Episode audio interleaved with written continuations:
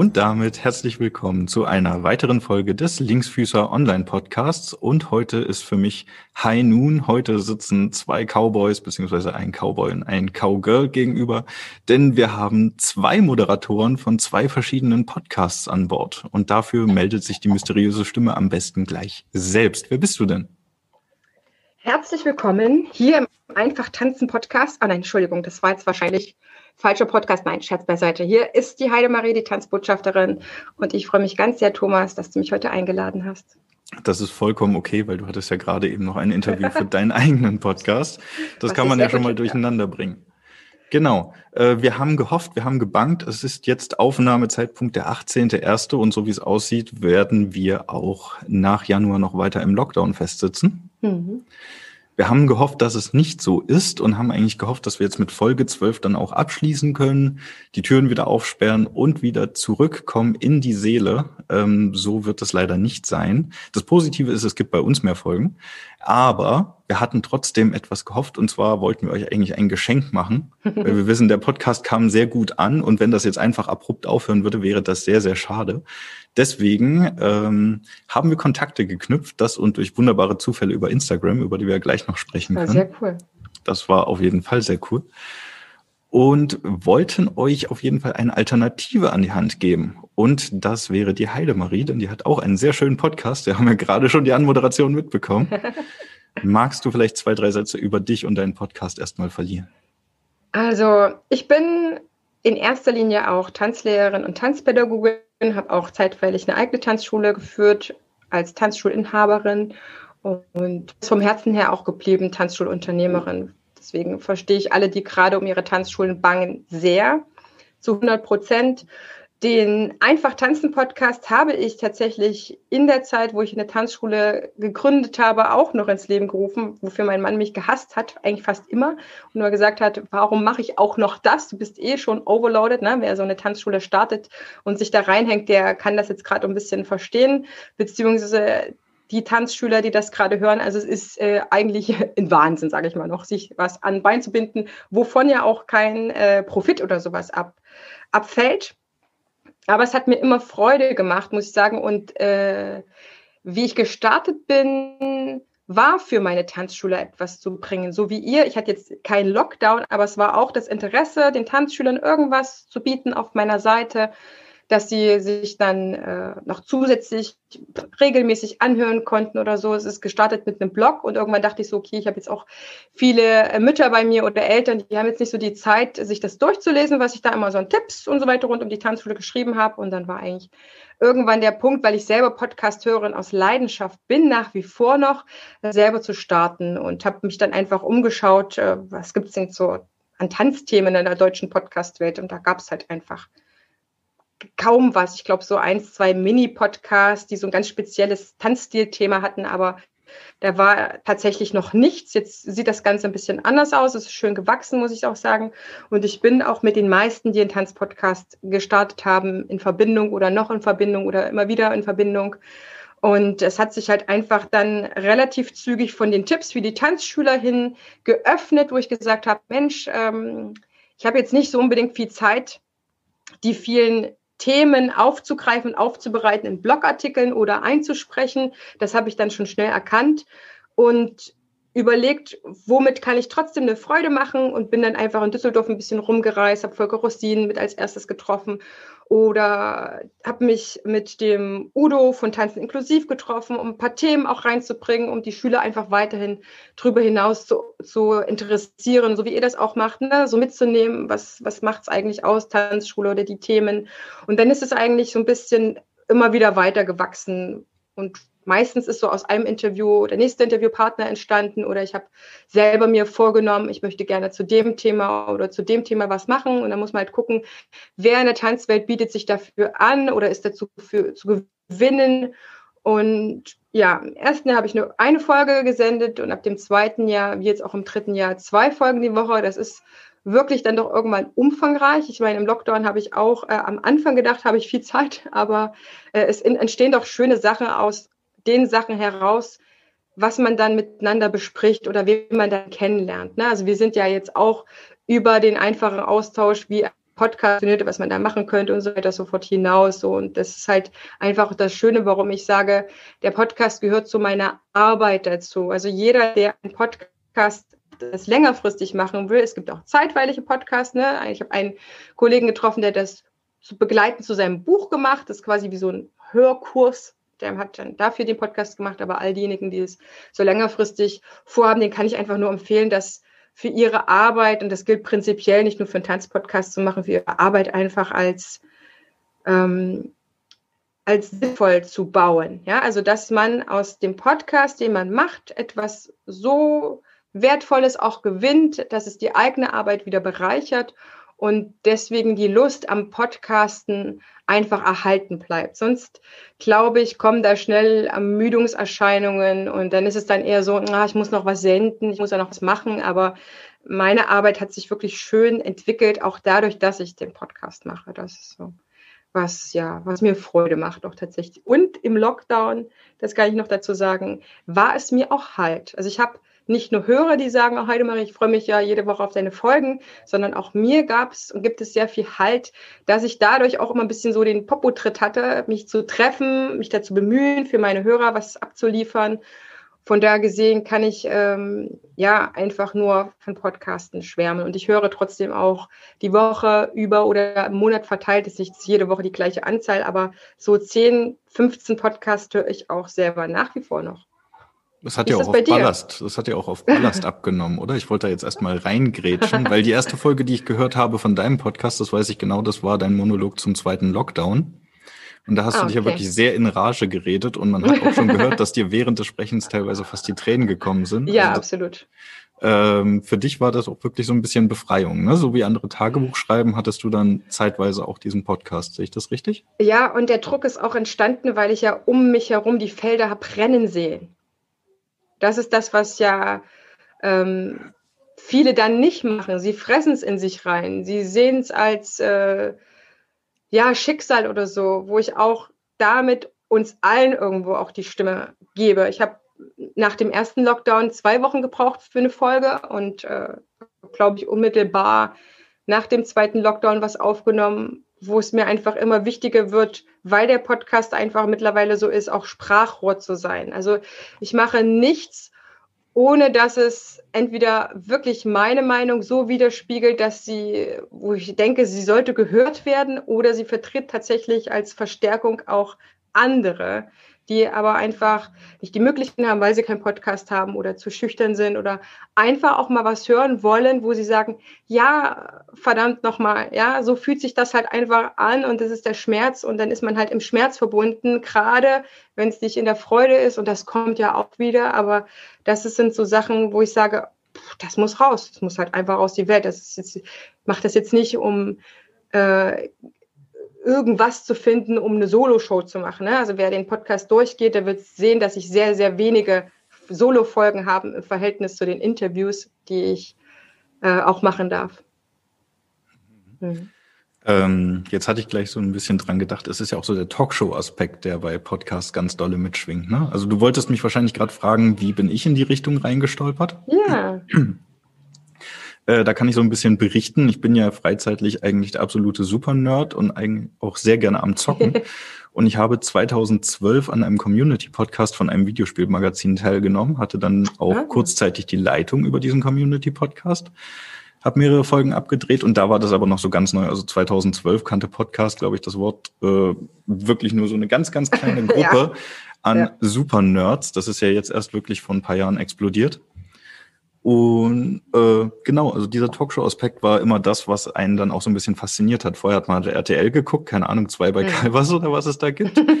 und jetzt inzwischen gibt's ja bei Podcasts wirklich zu allen möglichen Themen. Also ich habe mich jetzt auch Absolut. im Zuge dieses Lockdowns wirklich erst ein bisschen wieder mehr mit der Materie beschäftigt. Jetzt habe ich, glaube ich, in meiner Spotify-Liste 30 oder so, den ich folge, mhm.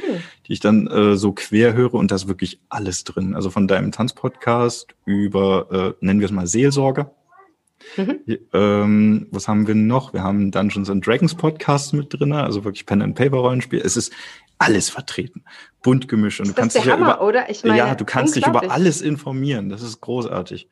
Und jetzt will Gibt's ich den Ball auch wieder komische Sachen dabei, wo ich immer auch sage, da muss man auch stark selektieren, was man sich ja denn reinzieht, sage ich mal.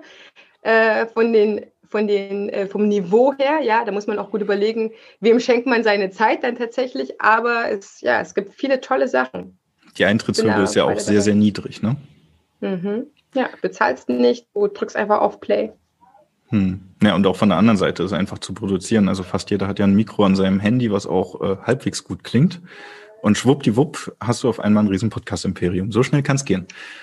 Ja, das ist das eine, aber ähm, die, die wir länger schon am Start sind, und ich habe jetzt 2018 angefangen, habe jetzt im ähm, April mein drittes Jahr voll. Wir können schon sagen, dass die Qualität gestiegen ist in der Produktion.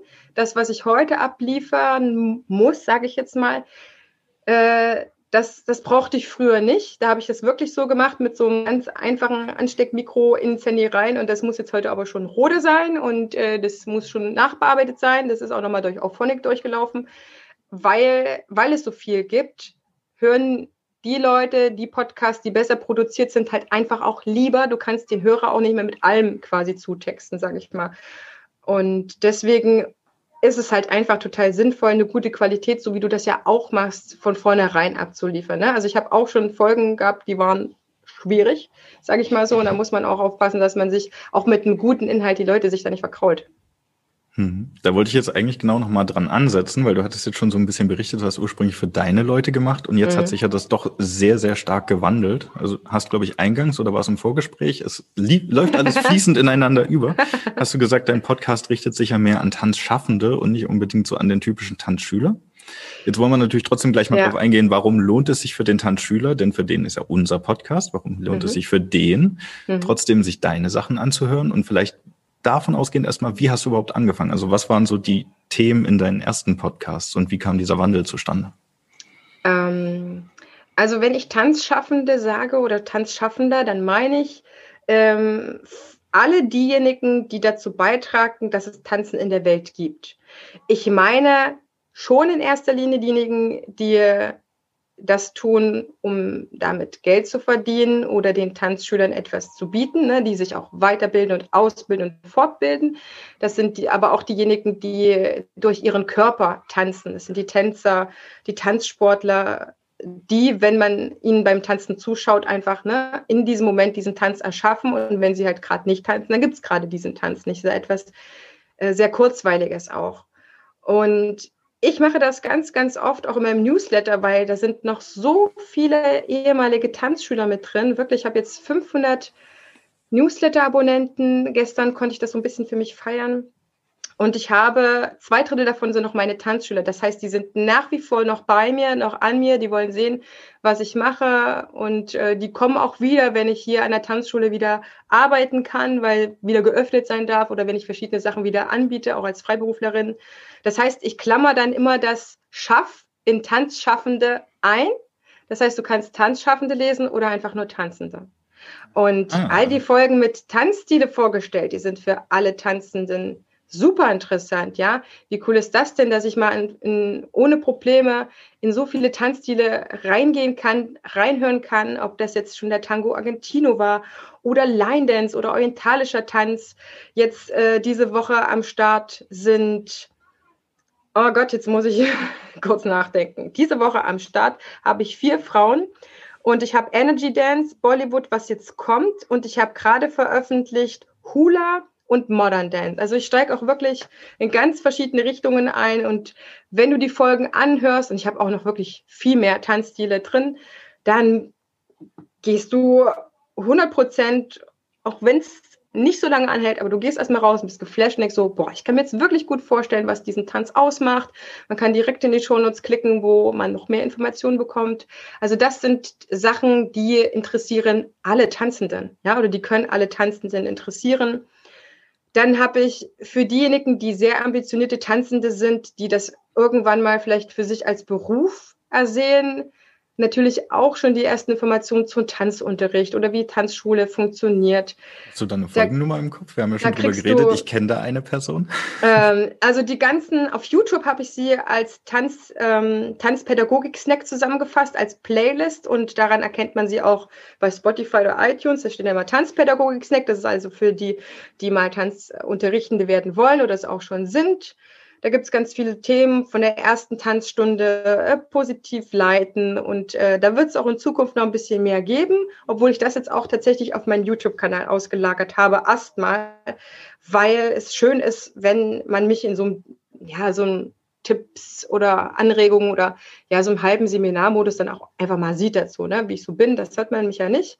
Das war immer so ein bisschen der Wunsch, und dann habe ich ganz viele verschiedene Formate kreiert, um den Podcast abwechslungsreich zu machen und auch gleich für denjenigen, der eine Folge neu veröffentlicht sieht, sich orientieren kann, wo er jetzt ran ist. Ganz neu entstanden im Lockdown. Im ersten ist natürlich Tanzverbot gewesen und auch das Pendant so ein bisschen dazu, Challenge Accepted. Tanzverbot beschäftigt sich dann mit den Sachen, die uns Kummer machen, auch nicht nur mich alleine. Und Challenge Accepted ist einfach das Gegenformat, was dann aufzeigt, wo die Mutigen sind oder mit was für eine Energie reingegangen wird, um die Probleme anzugehen teilweise kann man sie ja gerade nur einfach lösen, ne? aber wo sind die Geschichten der Tapferen, sag ich mal, der Ritter unter uns oder der Helden und das auch immer wieder zu benutzen, um gerade Gegenwartsgeschichte festzuhalten. Deswegen ist mir, ähm, das wurde mir jetzt im, im dritten Jahr bewusst, dass ich deswegen auch mache. Also wenn du diese erste Folge gehört hast, zum, hast du gesagt, ersten Lockdown oder zweiten Lockdown? Zum zweiten. Ja, das ist für mich auch etwas unwiederbringlich Dringliches. Ich kann diese Folge wieder machen, ja, weil ich ja jetzt nicht mehr diese emotionale Lage habe. Aber wenn ich mir die später nochmal anhöre, dann habe ich wenigstens etwas, woraus ich nochmal ähm, diese Energie ein bisschen anführen kann, ja, oder das nachvollziehen kann, wie schlimm es eigentlich gewesen ist, ja. Also diese ganzen Geschichten, die jetzt auch alle sind, die werde ich definitiv mit Kollegen in dem Buch festhalten, weil das das ist Zeitgeschichte, die passiert. Wer liest es denn noch nach? Wir sind ja gesamtwirtschaftlich eigentlich kein kleiner Bereich wie die Kulturbetriebe, äh, aber politisch gesehen gerade interessiert sich ja kaum ein Arzt gerade, sage ich jetzt mal, wirklich provokativ auch dazu. Deswegen ist es für mich wichtig, sowas auch als Zeitzeugnis zu haben, ja, indem ich mit in dieser Zeit mit meinen Kollegen darüber spreche und mit Tanzenden.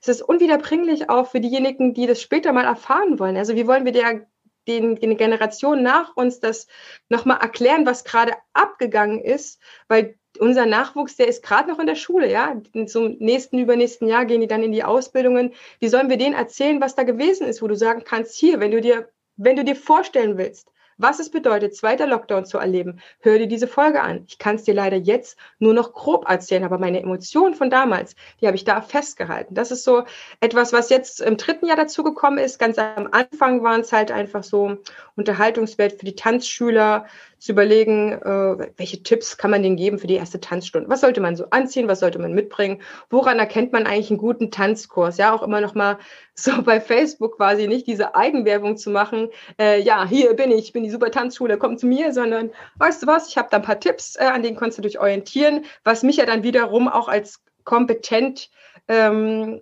macht oder erscheinen lässt oder kommuniziert, weil ich habe natürlich Ahnung, was man für eine erste Tanzstunde braucht, aber wenn derjenige einfach am anderen Ende von Düsseldorf wohnt, bringt er den sehr wenig was zu mir zu kommen, ausgerechnet die, die Tanzzeit, sondern da kann er auch zur Tanzschule Budde gehen oder an die absolute Tanzbar oder Tanzschule Freelink, die machen ja genauso guten Tanzunterricht, Tanzschule Fandre und so weiter. Also ich, ich, kenne natürlich dann auch schon mein, ähm, meine Landschaft, sage ich mal so. Und dann hat sich das äh, immer mal wieder so ein bisschen gewandelt, je nachdem, was mich selber interessiert hat oder was für Interviewgäste einfach auf mich zugekommen sind. Jetzt im dritten Jahr, im Lockdown-Jahr, merke ich es schon äh, stärker, was mich geleitet hat. Ich kann dir das sofort sagen. Ne? Im, ersten, Im ersten war es ein bisschen drüber hinwegzukommen, dass man einfach jetzt so eine krasse neue Situation hat mit dem Lockdown. Dann im Sommer über war es einfach so, ähm, ja, so ein bisschen Lobbyarbeit zu machen oder sichtbar zu machen, wo unsere Lobby ist, Verbände kennenzulernen und auch hörbar zu machen. Ja, tanzen wird ja am Podcast hörbar. Und das ist auch spannend für einen Tanzschüler dann zu erfahren, okay, wie geht's denn eigentlich mein, den Tanzschulen so wirklich? Ja, wer, wer redet denn darüber? Wo erfährst du was darüber? Ja, also das ist, wir Tanzenden oder wir Tanzschaffenden sind ja nicht die per se äh, Prädestinierten dafür, die jetzt andauernd irgendwas Schriftliches produzieren, ja. Wir haben zwar schon ein paar Zeitschriften oder Magazine, da wird auch ein bisschen publiziert, aber ähm, es gibt relativ wenige Zeitungen. Äh, du bist ja gerade im Sommer, Demos habe ich auch ein paar gehabt, die demonstrieren waren, Tanzdemos. Wo erfährt man denn auch ein bisschen was aus der Tanzwelt? Das ist ja auch das, was mittlerweile so ein bisschen mein Anspruch ist, um nicht tagesaktuell zu sein, aber schon das, was gerade passiert, so ein bisschen abzubilden. Und das ist etwas quasi wie eine hörbare Zeitung vielleicht auch für einen Tanzschüler, wo er dann sagt, Mensch, meiner Tanzschule geht so, wie geht's denn so anderen? Die Heidemarie fängt das auch so ein bisschen ein. Und von da gesehen, einfach tanzen bedeutet, es geht für mich einfach ums Tanzen, ja, um alles, was so damit zu tun hat. Ich schaue auch mal über den Tellerrand hinaus und es geht einfach auch ums Tanzen. Es geht dann auch um nichts anderes als Tanzen, ne? außer was so ein bisschen dann auch angrenzt. Oder ich hatte auch mal ein ganz schönes Interview zum Hackertanz, wo man auch jetzt das vielleicht nicht in erster Linie auf dem Schirm hat, aber ich helfe dir auch schon über den Tellerrand zu schauen. Das ist auch etwas ganz, ganz Wertvolles für ich mich. Ich bin immer sehr noch dabei fest, dass, äh, dass du ja. gesagt hast, Bollywood ist eine eigene Tanzrichtung. Das fand ich auch immer sehr faszinierend. Ja, absolut. Und mega, mega, mega. Also meine Interviewpartnerin, ist einfach auch wie meine ganzen Interviewpartner einfach fachlich im Tanzen wie in der, der Theorie auch super. Ja, deswegen lohnt sich die Folgen einfach auch. Aber ich habe es immer noch nicht geschafft, in verschiedenen Tanzstilen da jemanden aufzutun und bin immer dankbar, wenn mir jemand sagt, doch, jemand äh, ist da auch in der Theorie sehr äh, weit gekommen, hat geforscht und so weiter und hat Sachen zusammengetragen. Deswegen freue ich mich da immer, wenn diese Interviews auch zustande kommen. Ne? Das ist halt etwas, was äh, dann für auch Tanzschüler interessant ist. Das heißt, ähm, prinzipiell alle, die was mit, mit dem Tanzen am Hut haben, ob sie es professionell machen, im Breitensport, semi-professionell, als Tänzer, als Tanzsportler, als Tanzunterrichtender, die werden immer auch Folgen für sich haben. Und wer offen ist, ist super froh, jede Folge hören zu können, zu dürfen, ja. Und es gibt auch für jede einzelne Folge dann ein bisschen enger gefasste Zielgruppe. Ja, also eine Zielgruppe, die sich speziell, die jetzt kommen wird, ist äh, Equality Dance. Das ist der Paartanz, der Leistungssport-Paartanz für die gleichgeschlechtlichen Paare. Mega Thema, ja. Aber es interessiert vielleicht in erster Linie erstmal die Leistungssportmacher im Paartanz hauptsächlich und dann alle neugierig. So, und das entscheidet ja jeder für sich selber, wer da neugierig ist. Ich finde das gerade spannend mit dem Mega-Thema. Jetzt weiß ich nicht, wie weit wir generationstechnisch auseinander sind, weil ich persönlich bin halt so, ich, wurde halt wirklich sehr, sehr tolerant erzogen und bei mir ist das so, mhm. warum macht man da ein Thema draus, Equality? Dann ja, mein Gott, sollen doch äh, zwei Frauen oder zwei Männer miteinander tanzen? Das ist mir doch ja. Wurst. Bei anderen ist das halt ein Aufschrei und ein Riesenthema. also, das der Wahnsinn. Äh, kann, dir der, kann dir der Jörg Jüngling dann im Interview auch wirklich äh, sehr, sehr schön erzählen, bei vielen Themen merke ich, wenn ich mit den Menschen dann ins Gespräch komme, das ist mir das Wichtigste mittlerweile, dass ich Menschen zum Sprechen bringe. Tatsächlich ist es für viele auch, äh, das hört man nicht unbedingt raus, aber das erste Interview dann bei mir, dass überhaupt mal darüber ja, mit äh, jemandem Drittes, so wie du jetzt, liebe Zuhörer, lieber Zuhörer, da an seinem Gerät sitzt, an seinem Smartphone oder Tablet und das so anhört, egal ob er in Bahn wartet oder die Autofahrt gerade macht oder gerade, wie ich das zum Beispiel gerne mache, da einfach den Haushalt gerade macht. Äh, es ist einfach äh, schön, aus der richtigen Welt was zu hören, ja, nicht über Dritte oder Vierte, sondern ich habe hier wirklich denjenigen, der es erlebt, der dabei ist, der da direkt drüber spricht. Und das sind bei solchen Themen, wie bei vielen anderen auch, einfach alte Strukturen, die gewachsen sind. Ja, Equality Dance kam dann halt einfach später erst auf oder die Menschen haben festgestellt, wir haben ein Bedürfnis darin, dass die gleichgeschlechtlichen Paare, weil es ein anderes Tanzen ist, als wenn Männlein und Weiblein zusammen tanzen, da ihren Eignung bekommen. Die haben vorher auch schon Standard und Latein getanzt im Profibereich. Das war halt aber einfach ein sehr, sehr kleiner Bereich und beim Führen und Folgen ist es schon mal bei einem gleichgeschlechtlichen Paar eine andere Thematik. Ist einfach so. Ja, das können sich Männer, die mit Frauen tanzen, nicht abwechseln. Der Mann wird immer der Führende sein und die Frau immer der Folgende. Im Equality Dance ist es nicht so. Sie dürfen wechseln, ja, das ist in den Regeln drin. Also musst du da Innerhalb wieder eines andere Tanzes oder dann Ja, Schritt? sie dürfen das machen, wie die wollen. wow. Die dürfen wechseln, ja, oder wie ist es auch schon äh, mit der Kleiderordnung und so weiter. Also es ist einfach genial und du kannst aber dann trotzdem nicht sagen, so kannst du die genauso messen wie die anderen. So, wie misst du das, wenn ein Paar die Rolle gewechselt hat vom Follower und Leader? Und wie misst du das dann mit einem Paar, das es nicht kann? Oder zwei Männer tanzen auch einfach anders zusammen als ein Mann und eine Frau, ja? Oder äh, bei zwei Frauen genauso anders. Also das ist super spannend, deswegen liebe ich dann auch wieder diesen Podcast, weil ich selber dazu in andere Themen äh, entweder mich selber reinbringe oder auch reingezogen werde, sitze dann da und werde mit jedem Podcast eigentlich äh, auf dieser Seite auf jeden Fall ein Generalist. Ja, ich werde schon ein bisschen wie so eine Tanzjournalistin, obwohl ich das im klassischen Sinne nicht von mir behaupten würde, weil ich einfach immer auch als Tanzlehrer sein, Tanzunterrichten angebunden bin. Ich werde auch immer an der Tanzschule angebunden sein, auch wenn ich jetzt nicht mehr vier, fünf Tage die Woche unterrichte oder unterrichten kann. Ja, das hatte ich ja sowieso in meiner eigenen Tanzschule schon vor zu reduzieren dass es gar nicht die Masse macht, sondern einfach die Klasse. Aber es ist halt einfach mega spannend, wo ich so denke, boah, wir haben so ein riesen Tanzuniversum und ich habe mir einfach diese krasse Idee in den Kopf gesetzt. Ich will das halt alles irgendwie abbilden und deswegen werde ich lebenslänglich auch immer genug Themen haben, darüber zu sprechen und jeder für jede Folge denkt sich jeder so vielleicht auch, boah, krass, und schon wieder ein Thema aufgetan und wieder ein Thema aufgetan und ähm, ja, ich hätte jetzt gerne mal zum Beispiel jemand zu Shuffle Dance und so weiter, also auch neuere Trends. Ja, ich muss jetzt nicht zu jeder kleinen Challenge, die da irgendwo jetzt gibt, jemanden haben, der darüber spricht. Ich will ja auch schon Experten am Start haben, aber das ist halt eine sehr, sehr schöne und wertvolle Aufgabe mittlerweile. Also ich ähm, war am Anfang nicht so selbstbewusst und habe gesagt, so eigentlich, ah, der Podcast ist schon cool geworden, könnte doch mittlerweile so jeder Tanzlehrer eigentlich mal davon erfahren, dass es das gibt, ja. Und neulich hat ein Kollege das zu mir gesagt, der eine große Tanzschule hat und hat gesagt, Heidemarie, ich sehe es als Pflicht von jedem Tanzschulinhaber, dass er deinen Podcast kennt. Wo ich dachte, ernsthaft, Ronny, das ist total cool, wenn du das sagst. Und es fühlt sich irgendwie schön an, ja. Äh, auch richtig wahrscheinlich, weil wir halt hier auch. Dem kann ich ähm, aber auf jeden Fall zustimmen. Dem kann ich auf ja, ich habe über 100 mega Kollegen, die ich inklusive, die einfach auch eine wertvolle Arbeit mit dem Podcast machen. Und es ist ein modernes Medium und es gehört in unsere Tanzwelt genauso wie andere Medien auch, ja. Das ist eine coole Arbeit. Also ich liebe die. Ich weiß nicht, ob sie immer zwei Folgen durchziehen kann die Woche, ähm, wenn sich meine Arbeitsschwerpunkte auch wieder verlagern. Aber das ist auf jeden Fall etwas, was schon aus dem Baby schon raus ist und äh, schön funktioniert, muss ich sagen. Und wenn, dann ist es zumindest ein cooler Abschnitt, weil das Leben ändert sich auch immer weiter und weiter. Jetzt ja. hattest du vorhin gesagt, du möchtest die Leute zum Reden bringen. Ich habe gerade das Gefühl, du möchtest mich zum Schweigen bringen. Also eigentlich, jetzt merken wir das schon mit den zwei äh, gleichwertigen Moderatoren in einem Podcast, aber eigentlich höre ich dir mhm. gerade die ganze Zeit zu, habe innerlich 500 Gedankennotizen gemacht und wahrscheinlich könnte ich die dir jetzt alle abfragen und dann sagst du, hör Folge 200, hör Folge 69, hör Folge 78 dafür. Ähm, ja. Ein Punkt ist mir aber noch ganz dolle neben Bollywood im Kopf geblieben, den du angesprochen hast. Da würde ich gerne mal auch aus persönlichem Interesse drauf eingehen wollen. Und zwar hast du gesagt, dass du Zeitgeschichte damit dokumentierst.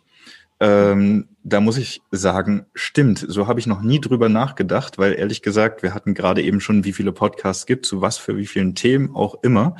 Ähm, eigentlich sind Podcasts in der aktuellen Lage, so wie sie jetzt sind, meiner Ansicht nach Konsumgüter. Die hört man einmal mhm. und dann sind sie im Prinzip weg und dann kommt das nächste. Wie stehst du dazu, wenn du sagst, du möchtest da ähm, ein bisschen Geschichte quasi auch mitschreiben oder besser gesagt sprechen? Es gibt ähm, unter den vielen, vielen Podcasts, die wir schon haben, und es sprudeln ja auch, glaube ich, täglich viele neue an den Markt, ja, unterschiedliche Kategorien. Also mal davon abgesehen, dass sie sich unterscheiden in dem, wie sie in der Qualität gemacht werden, also von der Technik, sage ich mal, oder auch in der Moderation. Es gibt Podcasts, die leben nur davon, dass sie die Solo-Folgen rausbringen. Es gibt Podcasts, die leben nur davon, dass sie Interviews führen, immer mit einer einzigen anderen Person. Es gibt genauso Moderatorenteams, immer zu zweit äh, jemanden interviewen. Es gibt Podcasts und das hat sich durchgesetzt.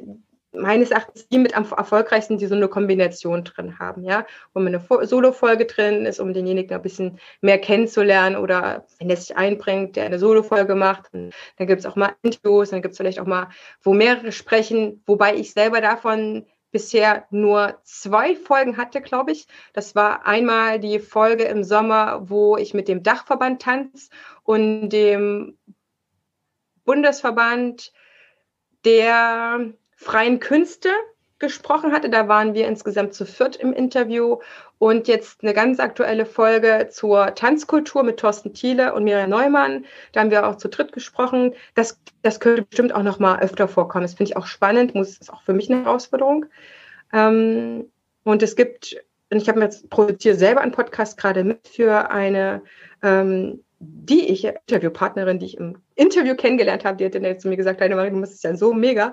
Ich habe aber, ich will einen Podcast, ja, aber ich will keine Solo-Folgen machen. Könntest du mich nicht moderieren? Könntest du mich nicht ausfragen? Das ist auch noch ein Modell, das viel zu wenig machen. Detlef die Soest macht das zum Beispiel auch. Der macht auch quasi seine Solo-Folgen mit einem anderen Moderator, den er quasi immer ausfragt. Und dann gibt es eben auch Unterhaltungspodcast wie Herrengedeck oder eben als Tanzpodcast in Berlin die Traumtänzer. Das sind zwei Jungs und die unterhalten dich. Ja, die schweifen sehr viel vom eigentlichen Thema ab, aber sie haben ja auch nie anderes behauptet. Ja, sie wollen dich unterhalten. Dafür machen die das. So und du hast immer noch ein bisschen Tanzen dabei. Das ist auch ein sehr sehr schöner Podcast, den ich euch empfehlen kann. Ähm, wenn man einfach so ein, so ein Tanzschüler-Unterhaltungspodcast haben will, ein bisschen so erfahren will oder wir machen das in der Tanzschule. Und dann gibt es auch reine Wissenspodcasts, ja, wo du sagst, boah, das war schon sehr informativ, das höre ich mir nochmal an, ja, wo ich mir auch selber in so einer Playlist Folgen abspeichere und sage, boah, der hat ja so viele coole Sachen gesagt, äh, wüsste ich jetzt auch nicht, welches Buch ich dazu lesen sollte, so, dann markiere ich mir das. Das sind also Wissenspodcasts oder Wissensvermittlungspodcast, Educations-Podcast, ja, wo du irgendwelche äh, Sachen lernst. Es gibt auch ja, Marketing-Podcasts, wo sie nichts anderes zu tun haben, als verschiedene Perspektiven dir irgendwo schmackhaft zu machen, was sie gerade können, was sie bewirken, äh, wo Testimonials noch sprechen oder ja, Podcasts, die halt dann einfach da sind, äh, wenn jetzt ne, irgendeiner äh, ein Thema wie Corona quasi bearbeiten will. Und ja, also es gibt halt einfach verschiedenste Sorten. So. Also es gibt also wirklich drei die, große die Kategorien. Ich ja. würde sagen, drei große Kategorien. Ja. Du hast einmal informativ, pur informativ, dann hast du so die Mischform ja. Infotainment und dann hast du pur genau. Entertainment. So würde ich die jetzt auch so. ähm, genau. reinpacken. Jetzt ja. hattest du ganz zu Anfang erwähnt, dass du ja Tanzpädagogin bist und ich wollte mhm. dich die mhm. Frage sowieso schon stellen. Wir sind sofort wieder ins äh, Technische und Podcastische abgekommen, was ich persönlich super finde. Ähm, erstmal müsstest du wahrscheinlich erklären, was macht denn eine Tanzpädagogin? Ich weiß es auch nicht. Und mhm. ähm, dazu dann anschließend die Frage, wie ähm, ja wie gehst du dann an deine Podcasts ran aus dieser Tanzpädagogen-Sicht oder ist, sind das zwei komplett verschiedene Gebiete? Mm, es gibt, wenn du Tanzunterrichtender beruflich sein möchtest, werden möchtest, zwei Varianten in Deutschland. Vielleicht auch drei. Aus meiner Sicht, äh, also ne, andere Kollegen würden sagen, nee, das sind definitiv drei. Ich würde grob sagen zwei. Das einmal ist der Tanzlehrer, der fängt mit Gesellschaftstanzlehrer an und mittlerweile gibt es in den einschlägigen Berufsverbänden natürlich dann auch noch andere Möglichkeiten. Dann bist du halt Gesellschaftstanzlehrer, machst aber kannst auch Hip-Hop machen oder Kindertanz. Dann bist du dann beim ATTV, BDT oder DTHO und du kannst ähm, das Ganze individueller gestalten. Ein Tanzpädagoge unterrichtet nicht diese großen Mengen üblicherweise, ja, wie das vielleicht auch in einem Gesellschaftstanzkurs durchaus sein kann, dass du dann einfach so 40, 50 Paare hast. Das hieß ja für mich als Tanzpädagogin, ich habe 80 Schüler das gibt es bei uns kaum. Ja, es sei denn, du machst wirklich einen gezielten Fachworkshop zu irgendwas. Wir arbeiten ein Stückchen individueller. Bei uns gibt es andere Tanzstile. Wir unterrichten auch Modern, Contemporary, Jazz Dance. Wir unterrichten aber durchaus orientalisch, Bollywood. Wir unterrichten vielleicht auch Breakdance. Wir unterrichten auch Kindertanz und Hip-Hop. Ähm, ich kann als Tanzpädagogin, wenn ich das dazugelernt habe, natürlich dann auch Gesellschaftstanz unterrichten. Aber bei uns gibt es zum Beispiel auch einen schönen Bereich Tanzimprovisation, ja, angeleitete Improvisation, andere ins Tanzen zu bringen, Tanzstil unabhängig. Eine ganz mega, mega, mega mäßig schöne Variante. Das ist ein ganzes Fach. Das kannst du komplett lernen, ja. Auch ich hatte so eine Ausbildung, dass ich nur aus dem Bewegungsmaterial, was der Schüler gerade hat, was er nicht dazu lernen muss, ihn ins Tanzen zu bringen. So, das ist eine komplett andere Welt. Einerseits aber auch wieder nicht, weil das sind einfach ganz verschiedene Facetten von äh, tanzen können, tanzen lernen, anderen ins Tanzen zu bringen. So wir reden Tanzpädagogen äh, mehr davon, anderen ins Tanzen zu bringen, als das zu unterrichten oder ihnen das zu lernen. Das ist mir ein Begriff, der mir völlig fremd ist und ich spreche auch, wenn ich Tanzkurse habe, ich bin ja Tanzlehrerin wie Tanzpädagogin. Ne? Ich habe als Tanzpädagogin angefangen äh, in der Ausbildung und äh, bin mittlerweile auch Tanzlehrerin in der Art und Weise, wie ich dann Tanz unterrichte. Ist natürlich dann auch nochmal äh, im Disco, im Gesellschaftstanz dann nochmal alles anders strukturiert, sage ich mal. Trotzdem liebe ich es, eher kleinere Gruppen zu unterrichten als größere weil in kleineren Gruppen kann ich per se einfach besser auf den Einzelnen eingehen. Das ist einfach so. Ne, jetzt bin ich mal Kursen, ganz plump, jetzt so. bin ich mal ganz plump um das warte, ein bisschen aus noch, der Reserve. Ja. Noch äh, merkst dir, äh, wir sind trotzdem ausgebildet, genauso dreijährig, um anerkannt zu sein. Wir haben auch einen Berufsverband und der Berufsverband erkennt dich an, wenn du drei Jahre ausgebildet bist, was per se als Tanzpädagoge nicht sein muss. Auch ist kein, kein geschützter Name, genauso wenig wie Tanzlehrer, kann sich ja auch jeder nennen, sage ich mal. Ne? Und ähm, um anerkannt zu sein, musst du dann quasi genauso diese drei Jahre hinter dir haben. Oder du hast studiert, du kannst ja auch Tanzpädagogik studieren. Oder du wirst Tanzvermittler. Das ist so der Bereich, den habe ich persönlich noch nicht so sehr auf dem Schirm. Aber du kannst auch Tanzvermittlung lernen, studieren es ist nur ein Begriff, den finde ich halt nicht so sexy, weil das erinnert mich immer so an Immobilienmakler oder so mhm. Immobilienvermittler oder so. Ich denke, wir sind mehr als nur Schrittvermittler oder so, aber das soll nicht abfällig klingen und keiner auf den Schuh getreten sein. Ne? Das kann man auch, glaube ich, mittlerweile auch in der dreijährigen Ausbildung. Die sind dann genauso anerkannt und viele Inhalte sind dann einfach gleich, sag ich mal. Ja. Mhm. Jetzt wollte ich trotzdem mal plumps endlich aus der Reserve locken, aber das heißt, hast du es, glaube ich, mit dem Vermittler schon fast so ein bisschen ähm, mir vorweggenommen. Ich habe jetzt überlegt, ich unterrichte ja Hip-Hop und wenn ich dann eine Freestyle-Stunde mache und ich habe Leute, die noch nie Freestyle gemacht haben. Das erste, was ich gemacht ja. habe, war, stellt euch mal im Kreis auf, dreht euch mal alle nach außen, so dass keiner den anderen sieht. Jetzt, ich ja. mache Musik an und ihr bewegt euch. Und dann hast du ja vom Step Touch bis zu dem, der dann wirklich total abgeht, hast du ja alles dabei und du sagst trotzdem am Endeffekt, mhm herzlichen Glückwunsch, ihr habt gerade alle getanzt. Selbst wenn es wirklich bloß Step Touch ist. In dem Moment bin ich ein Tanzpädagoge. Äh, du Habe ich das richtig verstanden? Nur nicht, also du bist nicht einfach so Tanzpädagoge, weil du die Musik anmachst und sagst, tanzt mal alle. Sondern du unterstützt jetzt darin, dass der andere ins Tanzen kommen kann. Durch genauso strukturierten Unterricht, wie ein Tanzlehrer das auch macht, dass du meines Erachtens einfach äh, ja nicht Gesellschaftstanzlehre unterrichtest. Das ist der typische Tanzlehrer, auch in den Generationen vor uns angedacht. Ähm, und dass du individueller darauf eingehen kannst. Mir ist es ganz wichtig, dass ich jeden einzelnen Schüler in der Stunde gesehen habe und dass ich natürlich ein Stück weit auch anders anleite.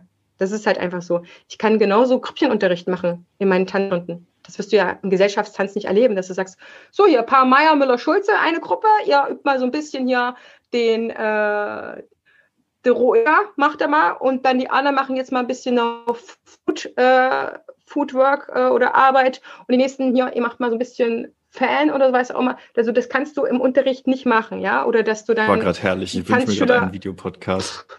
Ja, dass du äh, alle äh, da auch nochmal differenzierter abholen kannst. Das ist das, was wir Tanzpädagogen auch machen. Wir haben ganz andere Projekte. Ja? Wir arbeiten an Schulen, wir machen mehr Veranstaltungen auch, dass du am Ende sagen kannst, hast du vielleicht ein übergeordnetes Thema, gehen auch manchmal in die ins Tanztheater rein, obwohl wir dann jetzt nicht ausgebildete, ausgebildete Tanztheaterpädagogen sind. Aber unser Gebiet ist sehr viel größer als nur begrenzt auf das, was man vielleicht im Gesellschaftstanz macht.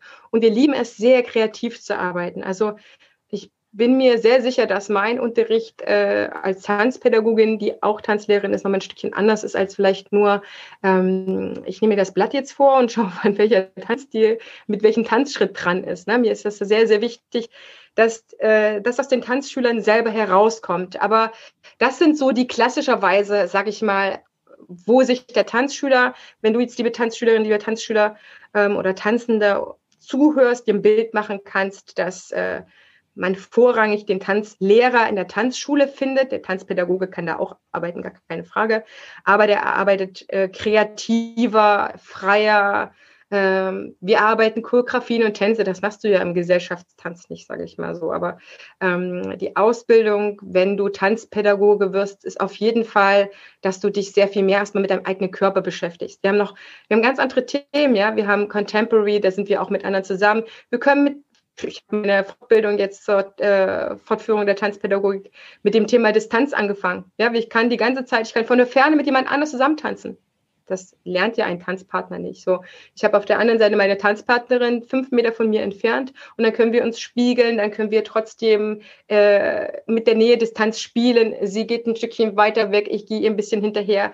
Also da arbeiten wir sehr, sehr stark mit unserem eigenen Körper, indem wir auch mal sel selber ins Tanzen kommen, fernab von einem Tanzstil. Und das ist das Schöne. Dann haben wir den großen Bereich äh, Volkstänze und so weiter. Das macht der Tanzpädagoge, ja. Das wird der Tanzlehrer, der wird es nie lernen. Es gibt meines Erachtens keine Ausbildung im deutschsprachigen Raum, die äh, als Tanzlehrer, wirklich der Gesellschaftstanzlehrer, da nochmal hier Folklore-Bereich mitmacht. Ähm, das muss er sich dann schon selber zu Gemüte führen. Das sind so die groben Bereiche, ja, dass einfach auch, oder diese ganzen Sachen, ja, Pina Bausch, Tanz, Tanztheater schon, aber auch sehr viele kreative Bereiche, wo du dir sagst, so ein Thema, Farben, daraus, dazu tanzen wir jetzt, dazu erarbeiten wir uns Material selber. Das sind solche Bereiche, wenn der Tanzlehrer sagt, so, hier sind zehn Postkarten, jetzt mach mal daraus eine Tanzstunde. Tada, das ist der Tanzpädagoge, der kann das. ja. So, jetzt, äh, da hat doch genau funktioniert, was ich wollte. Du hast jetzt so viel ja. berichtet und ich fühle mich sehr viel erleuchteter und bin verwundert, dass ja. man den Tanzpädagogen viel, viel weniger hört als den Tanzlehrer, wo es doch anscheinend sehr umfassend ist. Es erklärt aber auch, und jetzt kommen wir mal wieder zu einem Thema zurück, über das wir reden wollten, über Podcasts. Das erklärt jetzt auch deine Themenvielfalt. Ähm, ich habe vereinzelt Sachen aus deinem Adventskalender gehört, weil du bist ja irgendwann richtig ausgerastet. Das war ja jetzt nicht nur eine Folge oder zwei Folgen pro Woche. Nein, wir müssen den ganzen Dezember voll kriegen. Ne? Ja, ich war völlig irre, gell? Und ich habe es auch nicht geschafft. Und ich erinnere mich an eine Folge, die ich gehört habe, äh, wo ich mir mehr Tiefe gewünscht hätte, leider. Aber ich glaube, da hätten sie vielleicht zu viele Geheimnisse verraten. Das waren die beiden Studenten, die ihr Sportprogramm hatten äh, ja, was so in die toll. Richtung Leistungsathlet ja. geht, aber halt ähm, auf einem Niveau, dass es auch der Autonormalbürger irgendwie schafft und trotzdem Ergebnisse erzielt. Ja, das, das war toll. Die beiden sind super.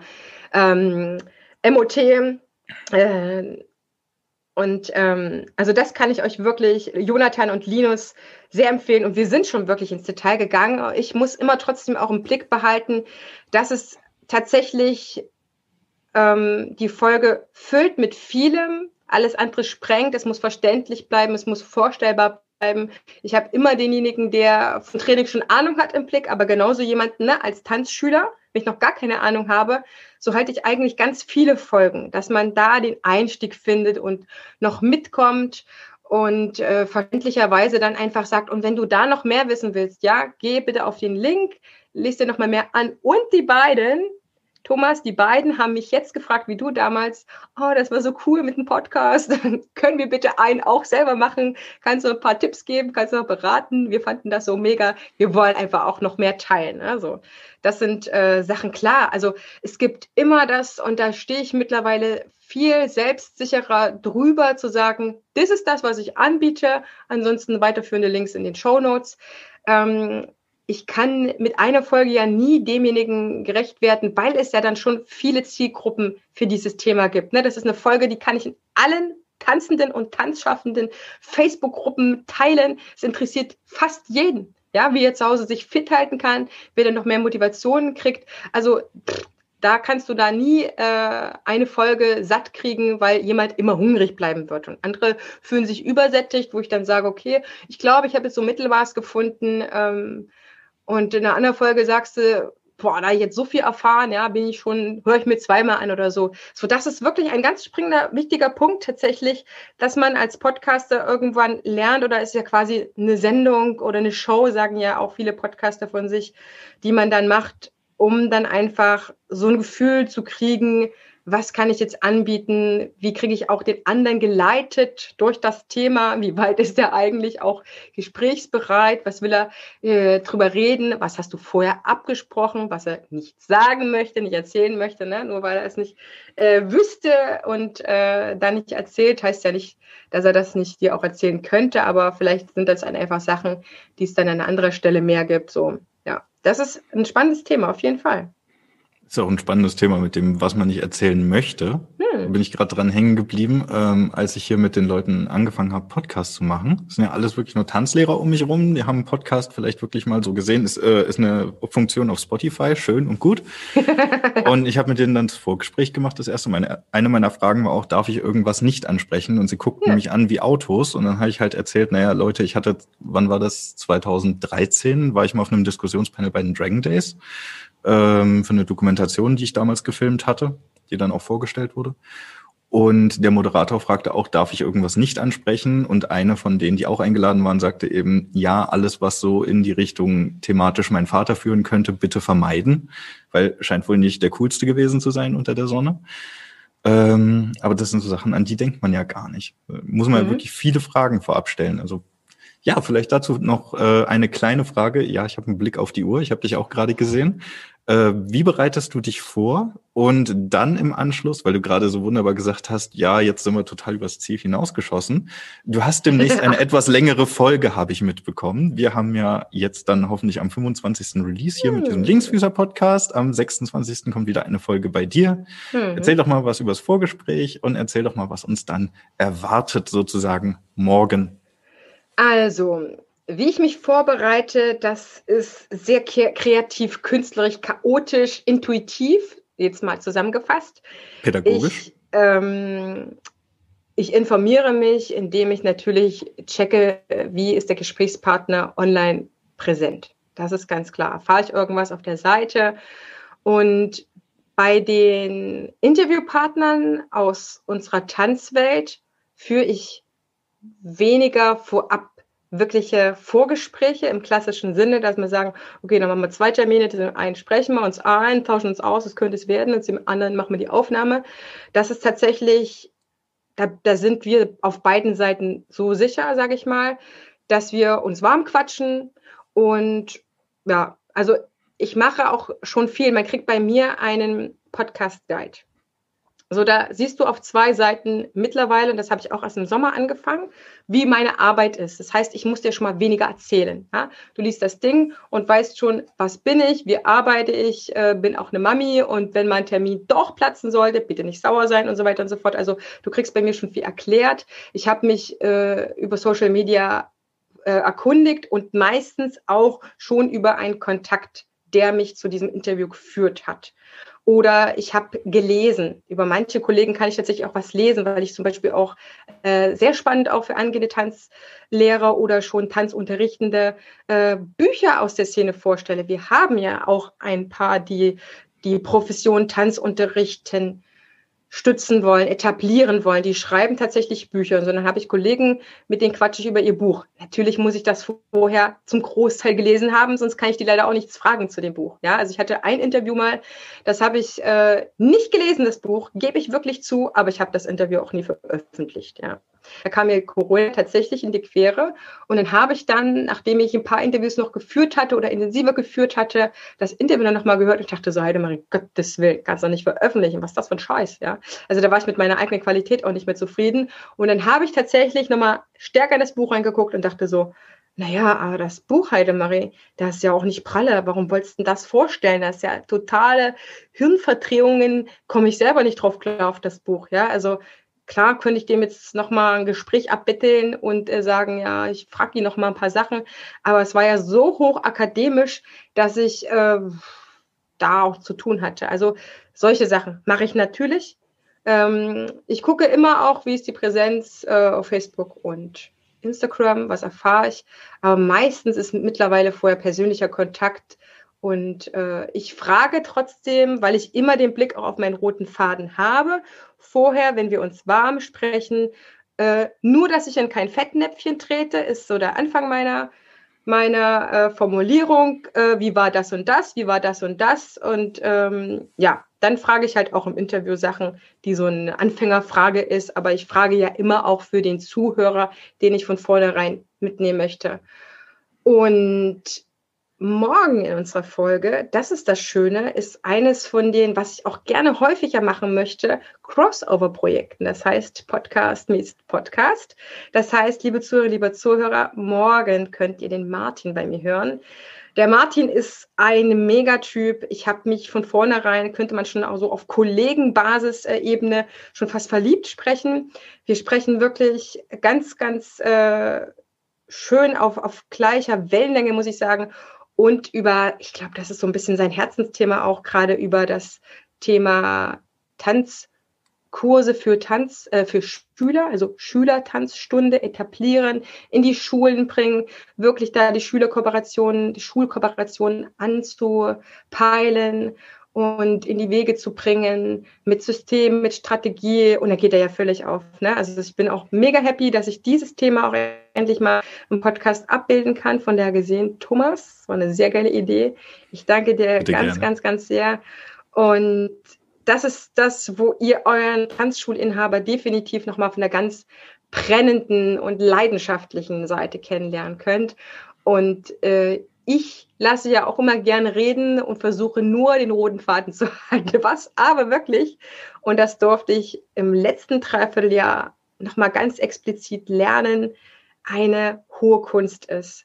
Also ich glaube, dass meine Interviews vielleicht mittlerweile lieber gehört werden als ältere Folgen, kann ich mir vorstellen, weil man doch stark merkt, wie meine Qualität im Moderieren und Interview leiten gestiegen ist, so wie ich das halt vorher professionalisiert habe in Tanzkursen leiten. Ja, leiten ist, verstehen viele Kollegen auch ganz unterschiedlich. Und äh, da das Qualitätsbewusstsein für seine Tanzstunde zu bekommen, ist für mich das Qualitätsbewusstsein auch im Podcast gestiegen, was da meine Aufgabe ist. Und es ist das zweite Mal, dass ich jetzt äh, Interviewgast bin und da auch ein bisschen mehr ins Reden komme. Meine Sprachanteile sind wirklich überhaupt nicht mal ansatzweise so hoch. Und da durfte ich mir auch immer mehr auf den Mund hauen und sagen, so, da haben wir jetzt ja mal jemanden eingeladen, ja, der muss auch mal sprechen. So, Heidemarie, stell eine Frage und dann lass es offen, wie viel der spricht. Das ist natürlich etwas, ähm, was ich selber auch an anderen Podcasts schätze an anderen Interviews, in Podcasts, wo ich sage, Mensch, ich habe da jetzt eingeschalten, damit ich die hören kann, ja. Was schwafelt die Interviewpartnerin oder die Moderatorin ist eigentlich wieder dazwischen, erzählt mir auch schon in der zehnten Folge immer das Gleiche von sich. Es ist immer irgendwann genug. Deswegen, das ist echt, äh, um länger am Start zu bleiben, um interessant zu bleiben, glaube ich, auch die hohe Kunst, die guten, wenigen Fragen zu stellen und damit einfach das Gespräch zu leiten. So, das habe ich auch wirklich am Anfang unterschätzt. Und wenn es mir eher bewusst gewesen wäre, dann hätte ich wahrscheinlich äh, eher ein Coaching gemacht, tatsächlich, um da ja die geileren Interviews zu führen, muss ich sagen, weil das dann doch schon mh, hm, einen Tanzpodcast zu machen für Tanzschaffende, ah, naja, das kannst du halt auch verreisen, sage ich mal so. Und da guckt dich auch nie wieder jemand mit einem Ohr an, sage ich mal. Und dann wieder rauszukommen, zu sagen, ja, aber jetzt bin ich der geile Podcast, das ist schon, äh, glaube ich, ja, auch seine Aufgabe für sich, sage ich mal. Das nehme ich jetzt auch mal so ein bisschen als persönliches Lob. Ich gucke kurz auf die Uhr. Moment, wir haben bei drei, wir sind jetzt bei 53 Minuten, zumindest in yeah. meiner Aufnahme. Ähm, der Redeanteil war wahrscheinlich 10 Minuten zu 40. Ich würde sagen, ich habe die richtigen wenigen Fragen gestellt. Deswegen bin ich ja hier, genau. Und du musstest jetzt erstmal alles rauslassen, was du eben bei dir, Martin ich, nicht ich reden konntest. Ab, genau. ich, ich, ich nehme dir das ab, den Job, genau. Das muss ja auch äh, ganz ordentlich deine Gäste auch äh, ja, ins Reden bringen. Ne? Das ist ja auch äh, etwas, was dann dein Job ist sonst. Hm. Ähm, in dem Sinne lasse ich dich jetzt auch nochmal reden. Und zwar würde ich sagen, kommen wir so langsam zum Schluss. Was hältst du davon? Du, ich bin völlig entspannt und frei wie das du das möchtest. Wir können auch so eine Blitzantwortrunde machen, das kenne ich auch von manchen Podcasts. Dann sagen wir so, mit einem Satz bitte diese Antwort, jene Antwort. Nee, nee, wir, wir machen das jetzt so, wir sind noch nicht so lange, dass die Leute für heute übersättigt sind, dass sie vielleicht noch einen Podcast mehr hören wollen. Deswegen würde ich jetzt sagen, nennst du einfach mal ein oder zwei deiner Lieblingsfolgen, die jetzt schon veröffentlicht sind zum jetzigen Zeitpunkt. Da haben sie gleich was zu hören. Ich fange mal an. Ich würde jetzt einfach mal starten mit der Weihnachtsgeschichte. Die kann man sich jetzt auch noch anhören, weil das ja eigentlich ein Märchen, was von Weihnachten unabhängig war die du veröffentlicht hast? Okay, die hätte ich jetzt wirklich als letzte genannt. Das war tatsächlich eine, eine Folge für meine Tanzschüler. weil die einfach noch nach wie vor so nah an mir dran sind und ich dieses Märchen sonst in der Tanzschule immer für die Kindertanzveranstaltungen gespielt habe und ich mir gesagt habe, ja, dann suche ich das für die raus und das habe ich dann auch wirklich ganz, ganz viel geteilt per WhatsApp und bei Instagram und im Newsletter, da nochmal wirklich ein persönliches Geschenk zu haben. So, ich persönlich würde diese Unter Folge... anderem aber auch bei mir, deswegen wollte ich das gerade ansprechen. Also okay. Also das war ja wirklich was, das konnte man dann mal zehn Minuten nebenher, ja. oder ich glaube 17 Minuten war das Ding ja. lang. Ja, das war sehr kurz tatsächlich. Und hinterher hat man sich eigentlich sehr wohl und umarmt gefühlt. Hm. Ja, ich persönlich hätte diese Folge gar nicht äh, so explizit erwähnt. Es ist natürlich ein Märchen, was unabhängig von Weihnachten ist, das ist ganz klar. Und was halt ein Märchen ist, wo Tanzen wirklich mal so zentral ist. Es gibt ja auch eher weniger. Also auch eine Empfehlung an diejenigen, die nochmal ein Tanzmärchen brauchen oder ne, wenn es jetzt ein Kollegin oder Kollege hört, die sich inspiriert äh, wissen wollen. Das ist ein schönes Märchen, was man in der Tanzschule auch wirklich gut einsetzen kann. Ich, ähm, ich habe keine Lieblingsfolge. Ich finde immer die Folge am besten, die gerade drin ist. Okay, das, ich konkretisiere meine Frage. Eine, drin ist eine Folge wirklich nur für Tanzschüler, die vielleicht das, mal so von außen den Blick etwas besser hineinbekommen, wo es gar nicht so sehr um Details geht. Ja, das sind auf jeden Fall die Tanzstile, so wo man wirklich sich reinzappen kann oder das auch nicht im einen Ritt durchhören muss, ne, wo man auch ohne Probleme mal anhören kann. Ähm, ja, fällen, fällen dir vielleicht noch Sachen an? Vielleicht, du fragst ja, vielleicht hast du schon eine im, im Gedanken, die du jetzt auch vorschlagen würdest. Also Martins Folge haben wir schon angekündigt. Ich wollte jetzt deine hören. nicht den Ball zurückspielen. So. Nee, Damit kommen jetzt nicht. Ich, ich brauche ich brauch für den Heimweg auch noch einen. ich habe keine, äh, ich hab keine spezielle Folge. Also es kommt immer drauf an, der Podcast ist ein riesig geiles Buffet und je nach Stimmung, was du gerade brauchst, kannst du dir was abholen, ja? Suchst du Motivation, findest du Motivation, dann kannst du im Dezember auf jeden Fall in diesen Adventsfolgen gucken, von Haltung bis Intuition, ähm, Gesunderhaltung. Da waren sehr viele übergreifende Themen, aber immer so auf den Tanzschüler. Wenn du gerade Vision aufbauen willst, hör dir die Folge von Amul Strate an, Zukunftsimpulse, die tut dir auch so ein bisschen in den Arsch. Und ansonsten, ja, fühl in dich rein, was du gerade brauchst und dann scroll die Timeline durch oder den Sendeplan. Und dann wirst du unweigerlich mit dem ersten Impuls spüren bei einer Folge, die es jetzt sein könnte. Und das ist das Schöne, ja. Es gibt ja mittlerweile 171 Folgen aktuell gerade und es ist für alle was drin. Egal, was du gerade brauchst, es ist da gerade drin. So, ja. Das ist sehr schön diplomatisch ausgedrückt. Gut, dann, wie findet man dich denn? Höre ich jetzt schon die ersten Leute fragen. Ja, du findest mich äh, auf Instagram unter Tanzbotschafterin, genauso wie in meinem YouTube-Kanal. Dort im YouTube-Kanal äh, sind die Folgen drin als Podcast, genauso wie bei Spotify, iTunes, Deezer. Ich glaube, bei Google Podcasts wird es auch gelistet, ohne dass ich jetzt was dafür tue. Und auf meiner Homepage, die noch Tanzzeit-Düsseldorf ist, es ist halt ne, einfach die alte Tanzschulseite, in Anführungsstrichen die Tanzschul in, äh, die Tanz Botschafterin-Seite wird gerade frisch gebaut. Und ich brauche gerade eine Umleitung daran, dass man schon Tanzbotschafterin eingeben kann und äh, halt noch auf der Tanzzeit rauskommt. Und auf Instagram bin ich, glaube ich, am aktivsten, weil das einfach so ein schönes, kurzweiliges Medium ist und ich da, ich weiß auch nicht, mit den Leuten irgendwie ganz schnell auch in Verbindung komme und auch da schnell eine Rückmeldung kriege. So ja, das sind ganz viele. Ich bin jetzt nicht irgendwie großartig auf LinkedIn oder so aktiv, obwohl ich da, glaube ich, ein Profil auch habe. Aber das sind so meine Steckenpferde, sage ich mal. Wenn du da viel wissen willst, dann gibst du die Sache ein. Vielen Dank. Pack mir die Shownotes. Mache ich auf jeden Fall. Ja, dann bedanke ich mich ganz recht herzlich bei dir. Ich weiß nicht, brennt dir noch etwas auf dem Herzen, etwas auf der Seele, was du mit allen Leuten teilen möchtest? Was ich mit allen Leuten teilen möchte, das sind viele Sachen. Und es kommt fast tagesaktuell darauf an, wie es mir gerade selber geht. Mm, die Tanzschüler, die heute dazu, die zuhören, dem kann ich von Herzen sagen, es lohnt sich.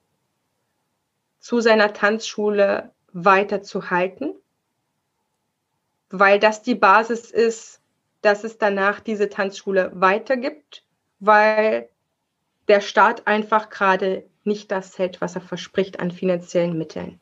So traurig das ist, aber warum soll ich euch was vormachen? Ja, ich habe schon zig Kollegen, die schreiben sehr herzerweichende Posts, Worte. Nicht der Staat rettet uns, sondern unsere Kunden. Das heißt, jeder Einzelne ist wichtig. Und wenn das mit dem Online-Tanzen nicht euer Ding ist, dann liegt das nicht an euch, sondern dann liegt das an dem Produkt, sage ich mal, oder an der Dienstleistung Online-Tanzen, weil ihr habt euch ja damals in der Tanzschule eingeschrieben oder den Kurs gebucht, weil ihr Offline-Tanzliebhaber seid oder das werden wolltet, ja, oder weil ihr mitgeschleppt wurdet, wie auch immer. Und jetzt hat sich das Produkt geändert. Ja, das ist halt einfach eine Sache. Nicht jeder, der Erdbeeren liebt, liebt auch Kirschen. So, es ist auch Obst, es ist auch gesund, es ist auch lecker, ja, aber halt nicht für jeden. Und das darf äh, auch, es ist auch nicht schlimm. Ja, wichtig ist, dass wir über das, was es gerade im Angebot gibt, nämlich Online-Tanzen unser Herz fühlen lassen können, dass es jetzt einfach auch noch auf mehr drauf ankommt. Das, nämlich, dass die Tanzschulen es einfach auch packen können. Und die machen sich riesige Gedanken. Jede Tanzschule, ja, es gibt keine Tanzschule, möchte ich behaupten, die gerade nicht echt zu tun hat. Ja, und dann gibt es Tanzschulen, die haben wir noch gerade angefangen auszubauen, kurz bevor die Lockdowns kamen. Und äh, da wirklich auch immer bestrebt sind, für ihre Menschen da zu sein. So, wenn du irgendwie kannst, dann ist dein Beitrag gerade der Beitrag schon in die Zukunft. Ja, wie bei so einem Student, der Semestergebühr bezahlt, weil er in der, in der Zukunft ganz viel davon hat. Das ist quasi das, wo wir uns etwas liebgewonnenes, Wichtiges in unserem Leben einfach erhalten können, auch wenn wir vielleicht jetzt nicht das Online-Tanzen nutzen, das, was ich den Kollegen mitgebe oder auch den jungen äh, Generationen, die jetzt heranwachsen, ne, als Tanzpädagoge oder Tanzschüler, äh, Tanzpädagoge oder Tanzlehrer, als Tanzschüler natürlich auch oder schon als äh, erfahrener Kollege ist, wir haben gerade echt damit zu tun, unseren Beruf zu spüren und unsere Rolle einzunehmen, weil das, was wir vorher gelernt haben, was wir sonst gemacht haben, ja gerade nicht so gefragt ist. Beziehungsweise der Staat sagt, äh, da darfst du gerade kein Geld verdienen. Und das ist etwas, was sich auf unsere berufliche Identität auswirkt. Für manch einen auch auf die komplette Identität. Ja, wer bin ich noch, wenn ich keinen Tanzenunterricht mehr kann? Wer bin ich, wenn ich keine Tanzlehrerin, keine Tanzpädagogin mehr sein kann? Wer bin ich denn? Was bin ich denn für ein Tanzlehrer? Was macht mich aus? Also diese Sinnkrisen, die sind zuhauf auch in unserer Szene entstanden und das sind, wenn man sich den Fragen stellt, oft sehr gute Antworten, die da rauskommen. Selbst wenn rauskommt, ich weiß es ehrlich gesagt gerade nicht, ja, dann kannst du auf die Suche gehen. Finde das heraus.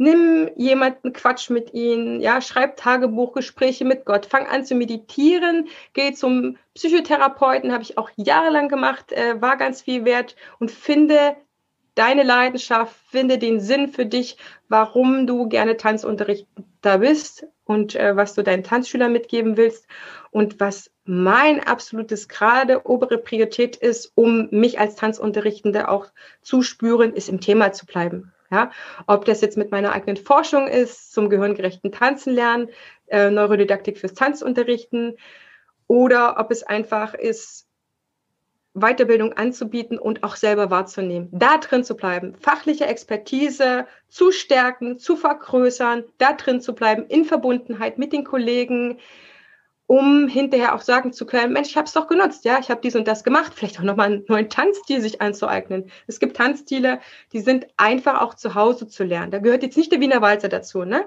Aber Line Dance macht unheimlich Gaudi. Orientalischer Tanz braucht auch nicht viel Platz. Vielleicht probierst du einfach Bollywood aus. So, so gut es geht, sich locker zu machen und zu sagen, es ist, wie es ist und es kommt, wie es kommt. Aber ich möchte meinen Kindern oder mein Kind hinterher sagen, wenn es fragt, Mama, was hast denn du in den anderthalb Jahren gemacht? Dann sage ich, pass auf, habe wirklich neun Monate gebraucht, um aus dem, was ich konnte und nicht mehr durfte, dann wieder neue Wege zu finden, da was draus zu bauen. Aber das und das und das und das. Und ich bin auch noch Speaker geworden. Ich habe die Zeit genutzt und die Zeit genutzt. Ähm, das wünsche ich jedem. Das wünsche ich jedem, auch uns, unseren Tanzschülern, dass sie einen Weg für sich finden, diese Zeit zu nutzen, sich zu stärken und äh, einen Grund zu finden, jeden Tag den Kopf hochzuhalten, ja, oder ein bisschen Haltung zu haben, die Haltung wiederzufinden, zu sagen, hey, es gibt aber trotzdem noch 50 Sachen, über die kann ich dankbar sein und ich habe den Schmerz im Sommer erstmal gelassen, den es mit sich bringt, wenn ich betrauere, was ich gerade nicht habe. Und da fokussiere ich mich auf die Vorfreude, weil das stärkt mich halt einfach. Das andere zieht nur meine Energie, zieht mich runter. Und ja, natürlich, ich vermisse das alles. Ich vermisse meine Tanzschüler, die Verbundenheit und all das. Und ich darf herausfinden, was mich noch ausmacht. Und das ist eine schöne Frage, die begleitet mich auch jeden Tag. Das ist eine schöne Aufgabe, ähm, um eine Aufgabe zu haben, aber die vor allen Dingen etwas dazu beiträgt, dass wir uns mit unserer eigenen Identität beschäftigen, mit dem, was wir sind, wohin wir uns entwickeln wollen. Und das ist, wenn wir uns diese Sachen stellen, äh, hoch und tiefst, gar keine Frage, aber wenn wir da durch sind, dann haben wir uns wirklich schön entwickelt. Ich lese gerade ein Buch, das heißt, verschwende, vergeude keine Krise. Ja, es geht um diese Sachen da weiterhin am Ball zu bleiben. Ja. Ich will diesen die Moment jetzt nicht an die Zukunft zu denken. Genau. Ich will diesen Moment jetzt nicht kaputt machen, deswegen lasse ich das so stehen und würde nochmal sagen, vielen Dank und wir hören uns dann nächste Woche. Wir hören uns morgen. Ihr morgen hört euch morgen. Genau, wir hören uns morgen. Wir uns nächste Woche. Wir können uns gerne, sehr gerne hören wir uns mal nächste Woche. Thomas, es war mir eine sehr große Freude. Dankeschön für die Einladung. Ganz, ganz großes ähm, Dankeschön und auch coole Idee. Ja, also das ist das, was ich sage. Seid kreativ, bietet euren Tanzschülern etwas Schönes. Guck mal, die hätten niemals über euch so viel erfahren. Das ist ja mega, was ihr auch preisgegeben habt, wo auch ihr gesagt habt, boah, das bieten wir jetzt mal an, ja. Wir machen uns ja quasi ein bisschen blank und erzählen den Tanzschülern auch, äh, die können sich das ja jetzt, was weiß ich, wie lange ihr das online habt, immer noch mal anhören, ja. Auch andere Tanzschüler, die noch kommen werden, äh, können die immer noch empfehlen. So, das sind wir, das sind die Tanz, äh, die Linksfüßer, die Tanzschule Linksfüßer, wollte ich sagen. Das ist, äh, macht nicht jede Tanzschule, aber das ist mutig, das ist schön, es sind neue Wege, es ist etwas wieder, was ne, der Tanzschüler auf der Homepage und so weiter zusätzlich bekommt. Auch wieder ein Geschenk. Vielen, vielen Dank. Ich danke Und dir. Und dann. Bis dahin.